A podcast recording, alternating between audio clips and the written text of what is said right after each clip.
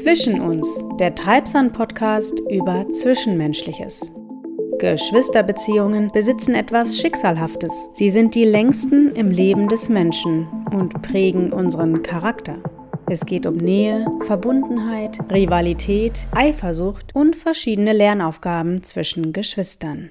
Hallo Andrea. Hallo.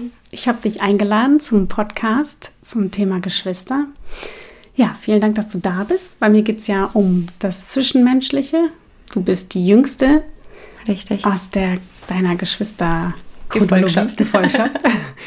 genau, erzähl mal, stell dich mal vor. Mhm. Hallo zusammen, äh, freue mich, vielen Dank für die Einladung. Wie man am Dialekt hört, ich bin aus dem schönen Oberbayern, erstmal schon vorneweg, ähm, von der Arbeiterfamilie und die Jüngste. Das heißt, ich habe zwei ältere Schwestern die älteste ist ja knapp zehn Jahre älter, die zweite acht Jahre und ich bin das Nesthäkchen sozusagen. Ähm, und ja, freue mich, äh, dass ich heute bei euch sein darf. Ja, jetzt stelle ich immer gerne die Frage, was so die erste Erinnerung ist, an die du dich erinnerst aus der Kindheit. Hm. Das ist eine gute Frage. Ich glaube, also meine Eltern hatten ein Elektrogeschäft oder haben immer noch ein Elektrogeschäft. Und es gab so ein, so ein Rutschauto, wo ich drauf saß. Und da bin ich immer zwischen Kasse und Eingangstür hin und her gefahren, gerobbt oder wie auch immer man das nennen möchte. Und ich glaube, das war eine der Kern, äh, der Kernerinnerungen, dass ich immer ganz mit ganz vielen fremden Leuten da zu tun hatte und immer Hallo gesagt habe. Und dann Hallo, es ist Kasse, Mama, Papa, kommt mal. Ich glaube, das war eine der ersten Erinnerungen. Wie alt warst du da ungefähr? Puh definitiv irgendwas kind Kindergartenalter. Ja. Und kannst du dich auch ähm, daran erinnern, wie du als Kind auf deine Schwestern geschaut hast? Mhm. Also dadurch, dass ich mit meiner ältesten Schwester fast zehn Jahre auseinander bin, war das tatsächlich, war sie für mich, für mich leider nie so greifbar. Ähm, sie ist mit 15 tatsächlich dann auch schon ausgezogen, ähm, hat eine Ausbildung gemacht in, in Miesbach das heißt, äh, man hatte sie dann, wenn Glück, am Wochenende mal gesehen. Ähm, und dann war sie für mich immer so eine andere Person. Also es ist halt eine, eine Dame, mit der verstehe ich mich super, aber die ist so groß und in der weiten Welt draußen. Und dann kommt die ab und an zu Besuch, was immer toll war. Aber ich habe gar nicht so viel von ihr mitbekommen. Und im Gegensatz ähm, zur anderen, zur, äh, mit, zur Brigitte, also ich nenne sie jetzt mal bei Namen, die älteste ist Barbara, ähm, die zweite ist Brigitte. Und ähm, ich sage immer, es ist meine kleine Schwester, weil sie ein Kopf kleiner ist als ich, aber sie ist halt acht Jahre älter. Ähm, und mit der war ich viel näher zusammen. Ähm, die, ja, ich habe alles, ihre Jugendzeit mitbekommen und eine super wichtige Person. Und ich habe immer auf zu, zu ihr hochgeguckt weil sie halt schon alles machen durfte. Sie durfte feiern gehen, äh, sie durfte weg und ich bin gerade mal in der Schule ähm, und wir haben beide die Hauptschule besucht ähm, und ich ja, oder Gesamt, Volks- und Gesamtschule und ich war dann in der Grundschule und sie schon in der großen neunten Klasse und kurz ähm, davor den Abschluss zu machen. Und dann war ich so super stolz, dass meine große Schwester in die neunte Klasse geht. Also ähm, ja, war, war ganz süß immer, wie ich hochgeblickt habe dass man auch miteinander noch gespielt hat. Gab es das? Mhm. Also auch Kinderspiele oder dass man so gemeinsam Abenteuer erlebt im Wald und äh, ohne Eltern oder man mhm. streitet zusammen. Ja, tatsächlich. Also wie gesagt, mit der Großen, mit Barbara, dadurch, dass sie halt einfach schon so früh ausgezogen ist, hatte ich nicht so viel von ihr. Mit Brigitte äh, definitiv. Da war es aber dann auch schon, weil sie halt im, im harten Teenager-Zeitalter einfach so, oh Gott, die Kleine, ähm, die, die möchte irgendwie so Kinderspiele und ich bin ja schon viel größer. Nichtsdestotrotz waren wir halt so, so typische Geschwister. Ähm, ich konnte mir als Nesthäkchen echt viel erlauben und ich, meine beiden Schwestern hatten ja schon für alles gekämpft, für die Freiräume, die, die sie dann auch bekommen haben oder halt auch nicht. Und äh, meine Eltern gingen viel gelassener mit mir um. Äh, die, die haben mich einfach machen lassen. Und meine, meine mittlere Schwester, die Brigitte, die durfte dann immer aufpassen. Also ich glaube, für sie war es echt uncool, immer die Große, die Erwachsene zu sein. Vor allem für Barbara, die, die war dann immer, ja, die war, die glaube ich hatte schon fast mehr eine Mutterrolle einfach so. Die hat mich geschimpft, wenn irgendwas nicht ist. Ähm, wenn ich Hausaufgaben nicht gemacht hat und sie war mal zu Hause. Und äh, Brigitte war dann mehr ähm, der Rowdy, wie wir in Bayern sagen würden. ähm, wenn man was gemeinsam anstellt, Ähm, also das war eine super enge Beziehung, ähm, aber halt auf eine andere Art und Weise aufgrund des, des Altersunterschieds. Dass da Freiräume erkämpft worden sind mhm. und du da eigentlich dann viel mehr Freiraum hattest und aber die Eltern hallo. gelassener, musst du gleich nochmal genauer erzählen, gelassener waren, aber war, ist das schon damals so bewusst gewesen oder ist das wirklich jetzt aus der heutigen Sicht ähm, so eine Erkenntnis? Hm, definitiv aus heutiger Sicht. Also damals war, war ich natürlich immer das benachteiligte Kind. ähm, ja, ist eigentlich ganz lustig, wenn man ein bisschen reflektiert, wie sich das erst über die Zeit ergeben hat, wenn ich die anderen Freunde und Schulkameraden gesehen habe und die hatten dann gleichaltrige Geschwister oder waren Einzelkind und was die alles bekommen haben und ich musste es mir immer erkämpfen und so weiter. Also man fühlt sich ja immer super benachteiligt. Und im Endeffekt war das halt genau das Gegenteil. Dadurch, dass meine Eltern ähm, schon so früh Kinder bekommen haben, hatten die das auch mit dem Alter einfach, die sehen das viel gelassener. Den, die dachten, ja, dann, dann ist sie halt mal wieder. Also ich habe ganz viel Zeit bei den Nachbarn verbracht. Ähm, und dann, dann haben die, sind die rausgegangen aus der Tür und haben einfach geschrien, Andrea. Ähm, und dann musste ich, wusste ich, ach, jetzt geht's nach Hause. und das schon allein diesen Freiraum, was ich halt von meinen Schwestern später mitbekommen hatten, das, das hatten die gar nicht. Also die, weil die auch wahrscheinlich auch in der Nachbarschaft gar nicht so viele Kinder in dem Alter. Ähm, aber da, die mussten immer genau sagen, wann sie wo sind. Ähm, und ich konnte wirklich machen und tun, was ich, was ich möchte. Das fand ich sehr faszinierend.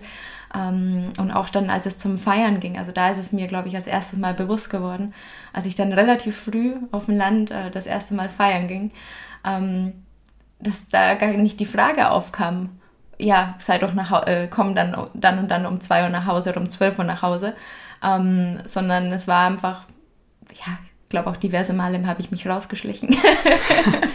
Keiner wusste es. Keiner wusste es. Ähm, aber es war irgendwo okay, weil ja, durch die Geschwister ist man in die richtigen, mit den richtigen Leuten schon zusammengekommen. Also das war auch so maßgeblich. Ich hatte immer Glück und bin nicht an die falschen Leute geraten. Ich glaube, das macht auch viel aus. Ähm, sondern durch meine Schwestern, die hatten tolle Freunde und dann wurde ich einfach mitgenommen und die, ja, die haben mir das gezeigt, was ist okay, was ist nicht okay, wie viel darf man tatsächlich trinken ähm, oder was ist halt zu viel. Ähm, und das war ja eine behütete Situation, aber auch eine Schutzsituation. Also ich habe mich einfach auch immer wohlgefühlt und beschützt gefühlt.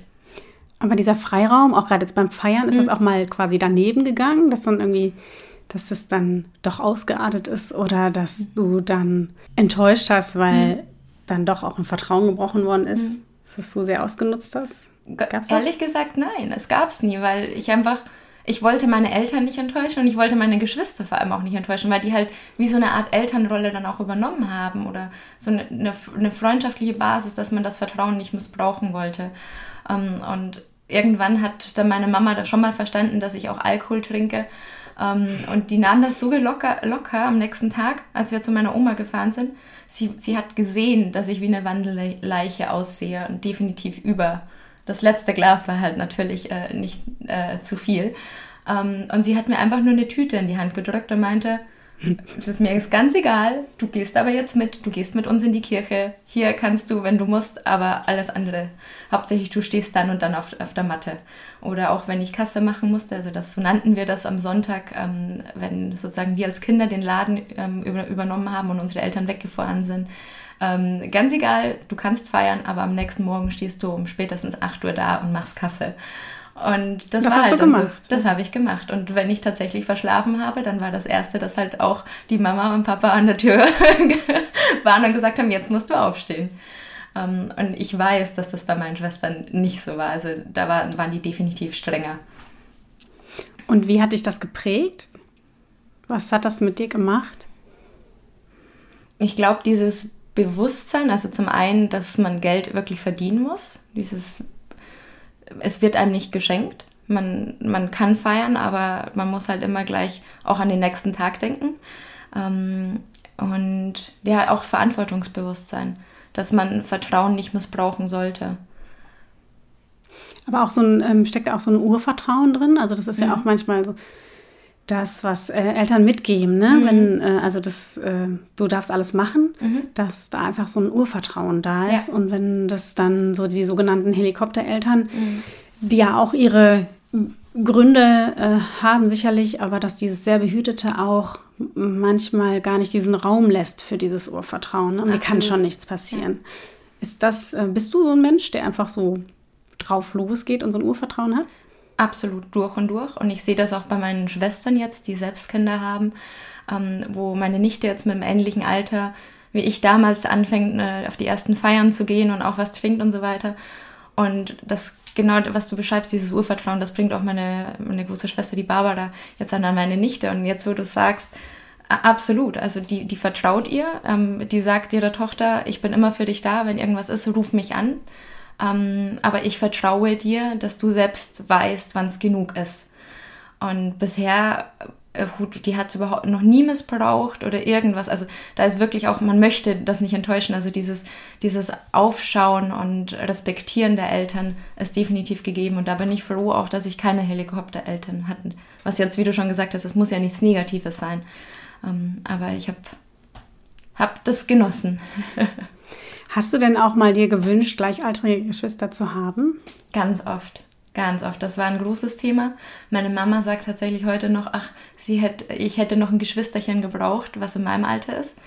Ähm, ich muss sagen, Retroperspektive, glaube ich, ist das gar nicht so, weil ich hatte halt meine Nachbarn, ähm, also meine Nachbarin, die Chrissy, die Christina, ist vier Jahre älter gewesen, also auch ein bisschen. Aber auch die hat, es war so eine prägende Erfahrung, die ist aufs große Gymnasium gegangen, ist zum Studieren gegangen. Also auch das, boah, cool, ähm, da, da will ich auch hin. Also dieses Aufschauen war toll. Ähm, und ja, vielleicht wäre es ab und an schön gewesen, aber auch mit Brigitte habe ich so eine innige Beziehung wie zu keinem anderen Menschen, obwohl wir so eine, äh, also fast acht Jahre auseinander sind. Und ich weiß nicht, wenn ich jetzt eine Person oder ein Geschwisterchen gehabt hätte, was gleichaltrig ist, ob ich das hätte aufgebaut, weil ich glaube, wir hätten uns mehr die Haare äh, zerrauft, als dass wir uns lieben gelernt hätten. Ich weiß es nicht. Aber das, mm, das klingt so ein bisschen auch so, dass dann ja auch ähm, quasi die Begebenheiten dazu mhm. geführt haben, dass du schon immer eher sich orientiert hast an älteren Menschen. Total. Ist das so geblieben? Gute Frage. Also ich war immer die, die Jüngere in meinen Gruppen tatsächlich. Also immer, wenn ich feiern gegangen bin, Freunde, war ich immer die Jüngste. Und so seit zwei, drei Jahren ist mir aufgefallen, dass ich jetzt auch im beruflichen Kontext, dass ich die Ältere bin und dass das ein bisschen ein Umdenken ist, dass ich auf einmal runtergucke, also runtergucke nicht jetzt im hierarchischen Sinne, sondern im Alter und neu verstehen lerne, dass Jüngere, auch eine jüngere Generation anders tickt und andere Wünsche hat und das ist für mich gerade ein Lernprozess tatsächlich. Also das hatte ich davor nicht oder musste ich mir auch nie Gedanken machen, weil andere haben sich ja an mich angepasst sozusagen. Aber ist das ein Anpassen? Das ist die Frage, ne? Mhm. Also orientiert man sich dann immer an, an, an, an die mhm. Jüngste? Ich glaube beides, je nachdem, welche Person. Also beispielsweise, ähm, es gab ja damals den Schein, dass du mit 16 weggehen darfst und wenn du deine Eltern das erlauben und den Zettel unterschreiben, dann darfst du mit jemandem, der über 18 ist, bis 2 Uhr bleiben, statt nur bis 12 beispielsweise. Und das war ja schon, jemand musste die Verantwortung für mich übernehmen, dass ich länger bleiben darf. Ähm, und dann vielleicht aber auch das anpassen, dass wir halt vielleicht dann um zwei natürlich nach Hause fahren mussten und nicht erst um vier oder wann auch immer, wie lange die geblieben sind. Mhm. Und da habe ich mir halt nie Gedanken gemacht, weil ich auf die Person vertraut habe, ja, das machen die. Ähm, und das habe ich aber nie für jemand anders machen müssen. Also glaube ich schon, dass es irgendwo auch für die dann anpassen war, aber ich wurde zu jeder Zeit mit, mit aufgenommen als, als Next, Nesthäkchen. Also das fände ich halt spannend, spannend zu wissen. Ne? Also mhm. ähm, wenn man jetzt dann nicht gleichaltrige Geschwister hat oder die mhm. sehr nah sind, sucht man sich dann mhm. welche, die das so ausgleichen. Also was mhm. und was, was zieht man eigentlich auch aus Geschwisterbeziehungen? Das ist ja auch ja, Fa Familie, Vertrauen, aber doch nochmal, man kann sich da noch ein bisschen anders ausprobieren als bei den Eltern. Das, mhm. äh, das war auch ein ganz spannendes Gespräch mit dem Geschwisterforscher, weil da, mhm. also da hat er auch gesagt, also die Geschwister sind ja sehr ähm, ähm, ausschlaggebend auch bei der Persönlichkeitsentwicklung. Mhm. Und es ist aber noch gar nicht auch so lange her, dass man die schon auch ja fast genauso beeinflussbar einschätzt wie Eltern mhm. und dass man dann auch andere Dinge hört. Also mhm. zum Beispiel, wenn jetzt jemand nicht ins Bett möchte, das Kind möchte nicht ins mhm. Bett, dann reagieren die Eltern anders als das Geschwisterkind. Absolut. genau. ja. Oder auch, ähm, ja, wenn es um, um, darum geht, ähm, ja, auch äh, Grenzen äh, auszuloten oder mhm. was auszuprobieren oder zu merken, mhm. jetzt habe ich aber was, was gemacht, was, äh, was nicht sein sollte, dann ist einfach die Reaktion ja eine andere. Mhm. Und die Frage ist eigentlich, ob das dann, ja, sucht man das dann woanders? Ist das, ähm, oder, oder haben dir das die älteren Schwestern ja vielleicht auch gegeben, ne? dass die mhm. einfach dann nicht nur dann Vorbild sind und äh, quasi die Regeln erklären, sondern mhm. auch so ein bisschen sagen, okay, ja, das äh, ist jetzt, bleibt jetzt unter uns. Wir sind jetzt mhm. eine verbündete Einheit quasi äh, gegen Aha, die Eltern. Ja. Genau, das wollte ich gerade sagen. Ähm, ja, natürlich. Also wir immer gegen die Eltern. ähm, das war auch mit der großen Schwester so. Ähm, also ja, durch und durch, ähm, wenn irgendwas anstand oder so. Ähm, Brigitte ist da immer für mich eingestanden und hat äh, auch wieder dann den Beschützerinstinkt, doch, wir machen das jetzt. Und auch mit Christina, mit meiner Nachbarin, ähm, wir, wir spielen das und äh, die Eltern erfahren nichts. Also das gab es definitiv. Ähm, und darum bin ich auch heile froh, äh, dass es da so, einen, so einen starken Ver, Ver, verbündeten Bereich dann auch gab zwischen uns. Was, was würdest du denn ähm, so sagen, was deine, deine äh, ausgeprägtesten Eigenschaften sind so? Die ausgeprägtesten Eigenschaften, gute Frage. Ich bin ein unglaublich offener und herzlicher Mensch, was, glaube ich, einfach von, von diesem Geschäft kam. Also wir hatten alles eins, unsere Mitarbeiter oder die Mitarbeiter meiner Eltern, die haben mit uns gegessen, die haben auch dort manchmal geschlafen, je nachdem. Also es war immer eine Einheit. Und ich bin super offen auf neue Personen, ähm, gehe gerne auf neue Personen zu und bin einfach gespannt, was ich von denen lerne. Ähm, und dann, was du, ich, ich mag das Wort, das Ur, Wort Urvertrauen. Also ich bin so ein positiver Mensch, dass ich erstmal in jedem Menschen das Positive sehe. Und deswegen offen auf die Person zugehe und gucke, hey, wer bist du? Was machen wir? Wie können wir die Welt ein Stückchen besser machen? Ähm, lass gemeinsam das angehen. Und das sind definitiv zwei Themen. Ähm, und aber auch diesem Gemeinschaftliche. Also nur gemeinsam sind wir stark, nur gemeinsam mit meinen Schwestern gegen die Eltern. äh, nur gemeinsam ähm, machen wir coole Sachen. Also ich bin definitiv kein Einzelgänger, nur weil ich jetzt Nesthäkchen bin, sondern ähm, dieser Zusammenhalt zwischen den Geschwistern, der ist, oh, das ist unglaublich stark und ich glaube, das wird auch manchmal unterschätzt, was das für eine Bindung ist, ähm, die ich auf keinen Fall missen möchte. Ja, das klingt so, ne? Dass es auch so dich eigentlich eher so gestärkt, gehoben hat, ne? ja. ne? So und auch, äh, dass, dass du dich da so gut aufgehoben gefühlt hast und nicht das Gefühl hattest, jetzt hinterher zu sein oder mhm. ich darf nicht, ich bin noch zu jung mhm. und so. Das war gar nicht dann so groß, ne? Mhm. Anscheinend. Mhm. Was man ja dann vielleicht, äh, was so öfters verbunden wird mit Nesthäkchen mhm. sein, ne? Das ist irgendwie.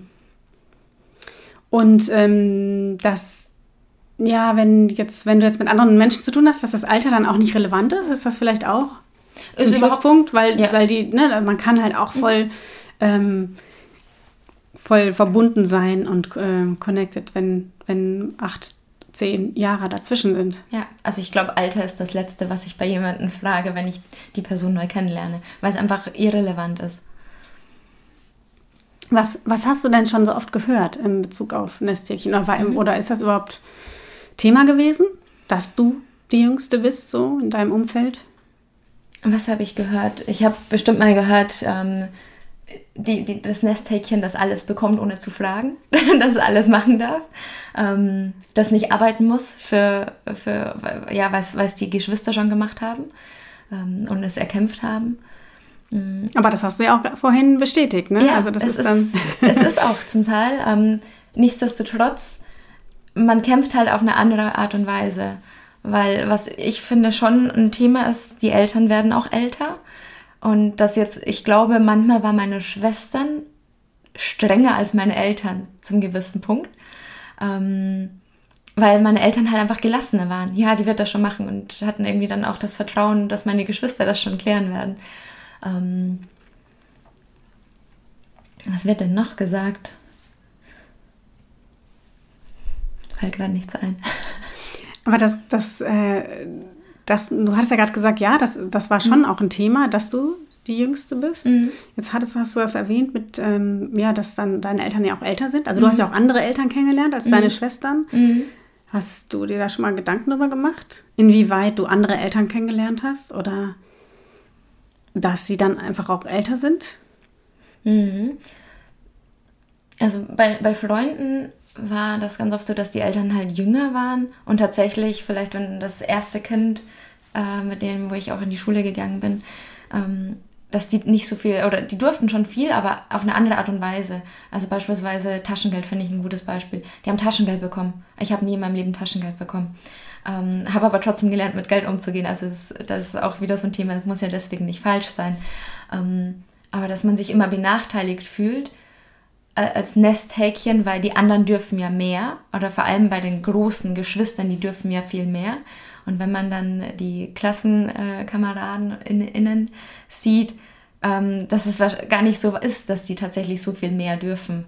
Ähm, dass man da irgendwie so ein bisschen auf den Boden der Tatsachen wieder zurückkommt und sich denkt, ah, okay, also vielleicht ist es tatsächlich ganz schön viel Freiraum, den, den du oder den, der mir geboten wurde, als ich jung war.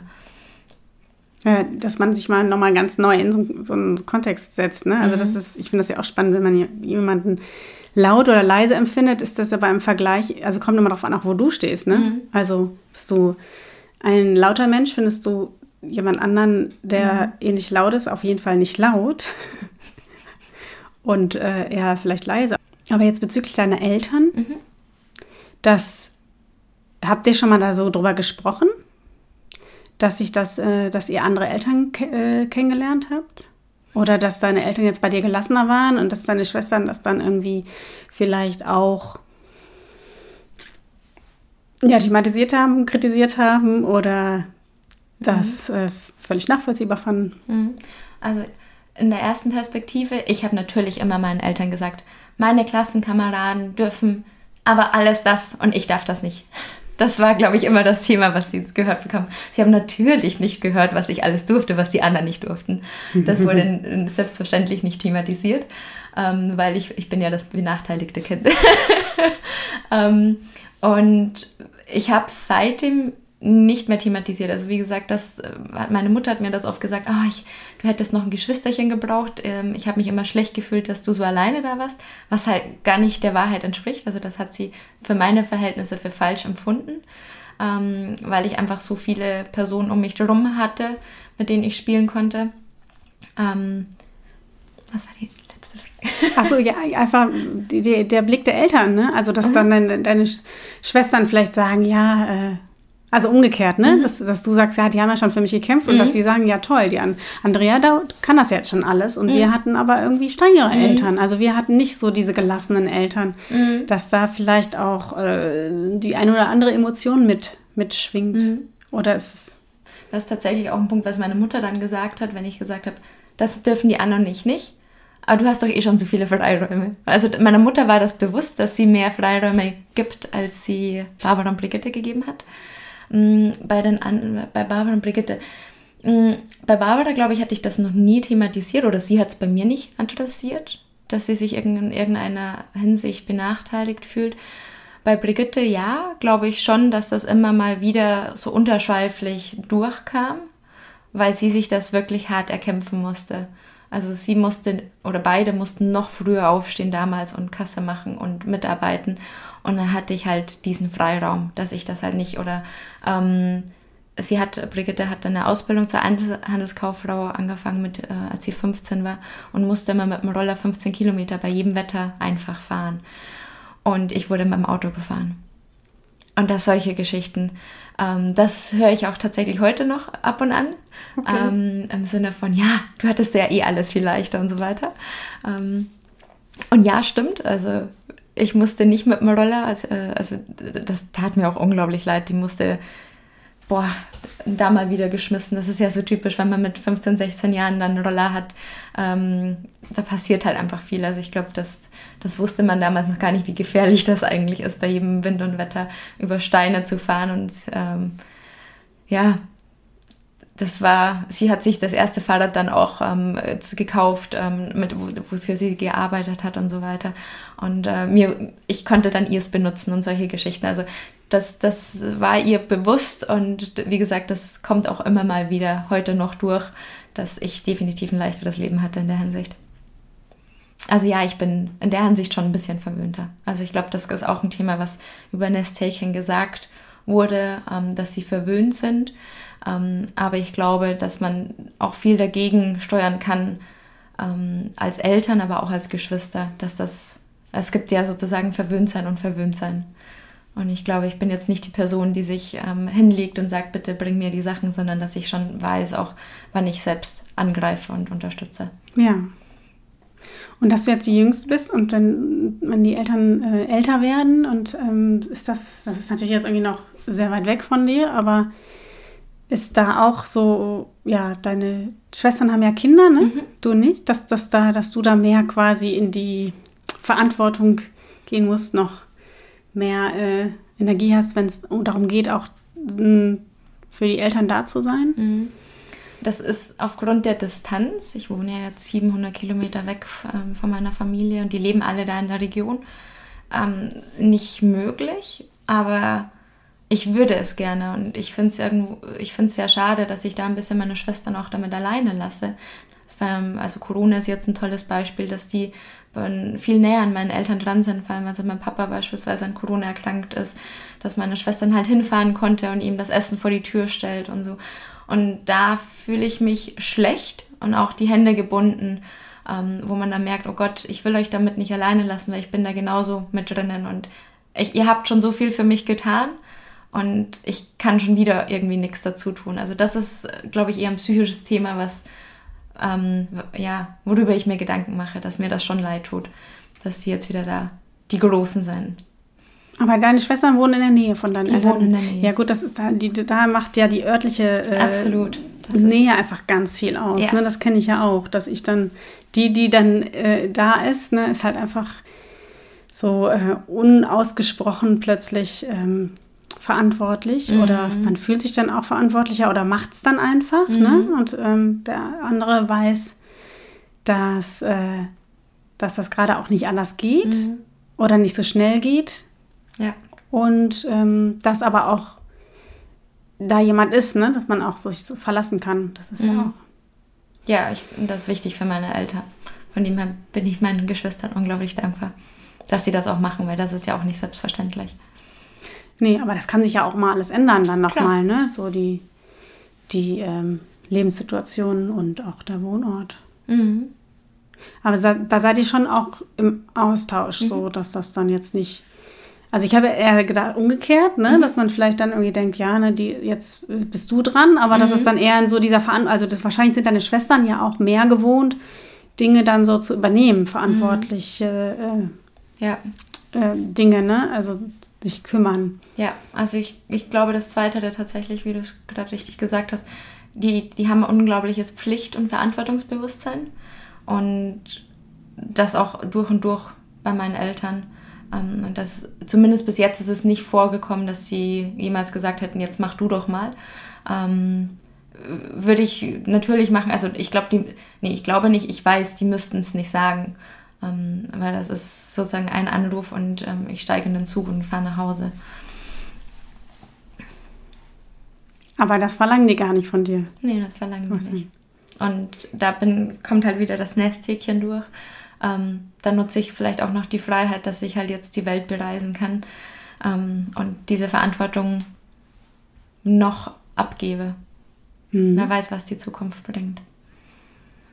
Und ist ja eigentlich ganz interessant, ähm, jetzt auch den Vergleich zu sehen, dass meine älteste Schwester fast zehn Jahre Unterschied hat und äh, Brigitte acht. Und Brigitte hat jetzt selbst drei Kinder, ähm, mit der ältesten jetzt zehn und die sind immer zwei Jahre auseinander, also insgesamt drei Stück. Und den Vergleich zu sehen, ähm, die Julia, die älteste, die musste viel schneller erwachsen werden. Also jetzt kann ich ja auf eine, von einer anderen Perspektive schaue ich da drauf. Und der Julia wurde ganz schnell gesagt, ja, du machst das doch nicht mehr, du musst doch viel klüger sein, du bist doch die Älteste. Also sie wurde schon viel früher in diese Vorbildfunktion gedrängt. Ähm, und der Kleine, der Basti, also ist jetzt auch nicht mehr klein, der Basti, der hat, der kann halt, der kann viel länger Kind sein. Ähm, und da so reflektierend nochmal, ist gut möglich, dass das bei mir dann auch der Fall war, dass ich viel länger Kind sein durfte, weil alle anderen sich um die wichtigen Themen im Leben Gedanken gemacht haben. Und das ist echt schön zu sehen, dass es bei denen anders ist. Ähm, was ich aber auch ganz interessant finde, die können streiten, diese drei. Das ist der Wahnsinn. Die schlagen sich die Köpfe ein, haben sich aber danach auch wieder lieb. Also ähm, die Aussage von meiner Schwester, wenn es ruhig ist, dann ist was passiert. also es muss halt immer irgendwie, weil zwei, alle zwei Jahre ist halt schon schnell. Also die sind sehr nah beieinander, eine sehr innige Beziehung, aber halt meistens, wo sie sich dann irgendwie äh, streiten, weil sie sich halt sehr ähnlich sind. Ähm, aber das ist nochmal sehr interessant. Und der Mittlere, der geht halt manchmal gefühlt ein bisschen unter. Ähm, weil halt dann die Ältere, die möchte Gehör verschafft werden und die will halt vielleicht nicht immer die Vorbildfunktion sein. Und der Kleinste, der halt dann eh alles machen darf und sich damit noch mehr ähm, ja, Radau macht. Und der Mittlere ist, kommt dann echt manchmal auch zu kurz. Und das, das merkt man bei den dreien. Und äh, erklärt für mich jetzt auch, um, wenn ich die so aufwachsen sehe, immer mehr die, das Verhältnis zwischen mir und meinen Geschwistern. Dass Brigitte als Mittlere sich unglaublich viel erkämpfen musste, auch das Gehör verschaffen musste, ähm, weil ja sonst immer die Aufmerksamkeit bei der Kleinsten war, weil die Kleinste ist ja noch, die, die, die muss man beschützen und so weiter. Ähm, und dann, dass sie gehört wird, musste sie sich halt lautstark oder wie auch immer oder indem, dass sie was anstellt, ähm, verschaffen. Was irgendwo traurig ist, aber ja, also es ist, ist sehr interessant und schön zu sehen, ähm, wie das jetzt einfach ist, wenn sie kleiner oder einen engeren Abstand haben und dass es trotzdem so eine enge Beziehung ist, also dass man merkt, es gibt nicht den richtigen Abstand, ähm, es ist einfach die Zeit, die man mit den Geschwistern verbringt, was wertvoll ist. Ja, aber, aber so körperlichen Streit, kennst du den eigentlich mit deinen Schwestern? Mit, der, mit Brigitte ja, dass sich an den Haaren ziehen und beiße. Also beiße ist ja, beißen ist ja, glaube ich, generell, das habe ich mal gelesen, ein Instrument, was Kinder benutzen, wenn sie nicht mehr keine andere Methode mehr wissen. Genauso wie, dass man Wörter wählt, die man eigentlich gar nicht wählen möchte oder die man sagt, weil man sich machtlos fühlt. Und dann, das sind so Themen, das habe ich gerne gemacht. Ich habe Haare gezogen, bei langen Haaren, das, das konnte man machen, wenn ich nicht mehr im Ausweg wusste. Genauso wie ähm, heute vielleicht, dass ich Wörter sage, ähm, wenn ich mich machtlos fühle. Und äh, aber sonst körperlichen Streit, also das, was die drei untereinander, dass sie wirklich mal im Bayerisch, äh, sagt man ja, raufen, ähm, das, das machen die schon auf einem ganz anderen Level. und man sieht aber auch bei dem Kleinsten, dem Basti, dass der auch zum Beißen anfängt, wenn er sich nicht mehr zu helfen weiß zwischen den Eltern. Also da sehe ich eine Parallele. Ah, das ist sehr interessant. Aber klar, ne, dein, deine Schwestern, die sind ja dann so viel älter, dass sie jetzt nicht auf die Idee kommen. Also sie haben, sind ja dann auch mhm. einfach stärker, ne? Und ja, ähm, ja. würden dann ja auch viel mehr anrichten. Ja. Aber dass die ja auch schon Dinge gelernt haben, ein bisschen Körperbeherrschung, mhm. einen anderen Blick haben, mhm. ähm, dass sie, nie, also dass du quasi nicht Opfer von körperlicher Geschwistergewalt mhm. geworden bist, oder? Hast du dann da also mit der Großen definitiv nicht. Also mit Barbara kann ich mich nie erinnern, dass ich jemals auf dem Boden lag. mit Brigitte, wie gesagt, ja, ab und an, aber selten. Also nichts im Vergleich zu den dreien, ähm, zu meinen Nichten und Neffen. Äh, das ist ein ganz anderes Level. Also die liegen, glaube ich, mindestens einmal am Tag für einmal und schlagen sich die Köpfe ein. Also ist natürlich ist eine Kinderkraft. Also das ist jetzt nicht dass jemand eine blutige Nase hat oder so, ähm, sondern dass es ganz schnell halt ist, ähm, Basti fängt dann an äh, zu beißen und rennt dann zu Mama und sagt, Mama, die Großen haben doch gemacht. Ja, das, aber das ist auch interessant bei uns. Also blutige Nasen gab es bei uns. Mhm. Ne? Also dann, da, wir haben uns jetzt auch nicht so häufig gestritten, aber diese körperliche mhm. Auseinandersetzung, mhm. da kann ich mich auch noch echt gut dran mhm. erinnern. Mhm. Und da war es aber ja irgendwie bei uns nicht so, dass einer zu den Eltern direkt gerannt ist, mhm. sondern dass wir das so ausgefochten haben. Okay. Und das. Äh, oh, ich bin immer zu den Eltern gerannt. ich bin immer zu Mama, Papa gerannt und habe gesagt, Brigitte hat gemacht. Ich war Petze. Es tut mir leid. Und ich verletze. und das macht Basti auch. Also tatsächlich der kleinste von meiner Schwester. Das, das sehe ich definitiv eine Parallele. Ja, aber da spricht auch vielleicht die Hilflosigkeit oder die, ne, ja. also die Unterlegenheit. Mhm. Also ich war ja einfach, wir waren ja so gleich, körperlich gleich stark, mhm. meine Schwester und ich. Und dann haben wir einfach da das auch äh, versucht, so äh, wirklich dann zu messen. Ne? Und mhm. da war jetzt, ja, weiß nicht, irgendwie. Mhm, interessant, ja was dann so ein, so ein Nachzügler einfach nochmal ähm, anders macht. Ja, das ist ja, man muss sich ja dann anders äh, helfen. Ne? Mhm. Ne? muss man die Erwachsenen holen. ja, genau. Mama, Papa, das haben die gemacht, aber dass ich gebissen habe, wurde natürlich auch nicht gesagt. ja. Bisschen äh, leider bei die, die Bissspuren konnte man immer so schlecht verdecken. wo kommt die denn? Fällt dir denn noch was ein dazu? Zu deiner Rolle in der Familie. Das ist ja auch immer so ein, so was man ja nicht so, kennt es ja nicht anders und dann reflektiert man ja gar mhm. nicht so oft darüber. Ne? Also was ist eigentlich meine Rolle in der Familie oder mhm. das ist ja auch äh, nicht selbst ausgesucht, ne? wann man geboren wird und mhm. in welcher Reihenfolge und also zusammengefasst, ich misse meine Rolle nicht. ich ich fand es und ich finde es toll, Nesthäkchen zu sein, ähm, diese Freiräume bekommen zu haben. Ich glaube, hätte ich sie jemals missbraucht, dieses Urvertrauen, hätte ich den Freiraum auch nicht mehr bekommen. Und den habe ich sehr zu schätzen gelernt und diesen Freiraum habe ich immer noch. Ähm, beziehungsweise das versuche ich oder lebe ich immer noch, diesen Freiraum. Und das genieße ich in vollen Zügen. Und für mich ist, sind meine Schwestern einfach das Wichtigste auf dem Leben. Ähm, ist eine super enge Verbindung. Ich weiß zu jeder Tages- und Nachtzeit, egal wo ich auf der Welt bin, dass ich sie anrufen kann und sie sind für mich da und das, das ist so viel wert. Das ist ein ganz hoher Wert, ne? Ja. Das soziale Netzwerk und die Menschen, die, auf die man sich verlassen kann. Absolut. Und das muss ja gar nicht immer die Bluts, müssen ja gar nicht Blutsverwandte nee, sein, aber mhm. natürlich sind ja die, deine Schwestern haben ja auch ein, einfach dein Leben lang äh, waren, haben die dich begleitet so, ne? Genau, das die ja wissen halt so viel von der Kindheit, auch ja. wie man sich entwickelt hat. Also ich fand es so spannend, die, die Zeit, wo man klein ist, Kindergarten bis irgendwie zum Studium, bis zum 30. Lebensjahr, das ist ja eine unfassbare Verwandlung, die man da durchmacht. Mhm. Und ich bin ja nicht mit 15, aber mit 20 oder 18, 19 dann von zu Hause ausgezogen und 600 Kilometer in eine andere Stadt. Und das war nochmal so ein Sprung und dann auch mein Auslandssemester die, der Umgang mit anderen Menschen und dann sieht man auch wieder ganz anderes auf die Familie ähm, und lernt das wirklich zum Wertschätzen, wie toll die Familie ist und was die Eltern und auch die Geschwister für einen alles gemacht haben. Ähm, und da bin ich ihnen unglaublich dankbar, weil ich, wenn sie mich nicht ziehen lassen hätten, diesen Freigeist, den ich da entwickelt habe, ähm, glaube ich, hätte ich auch niemals so reflektierend sein können, wie viel Glück ich einfach habe mit dieser tollen Familie. Ja, das ist so das Geheimnis der Reflexion manchmal. Ne? Den Abstand, den ja. Abstand gewinnen, um drauf gucken zu können. Ja. Ja. Ja, spannend. Schön. Vielen Dank. Vielen Dank fürs Interview oder für das Gespräch. Vielen Dank für das Gespräch. Vielen Dank, dass ihr meinen Podcast gefunden habt und bis hierher gehört habt. Falls euch das Thema Geschwister genauso interessiert wie mich, dann könnt ihr gerne meinen Podcast abonnieren und seid gespannt auf die nächsten Folgen. Die kommenden Folgen behandeln das Thema Geschwister und Kontaktabbruch in der Familie, Geschwister mit Behinderung, Sandwichkind sein oder vieles mehr.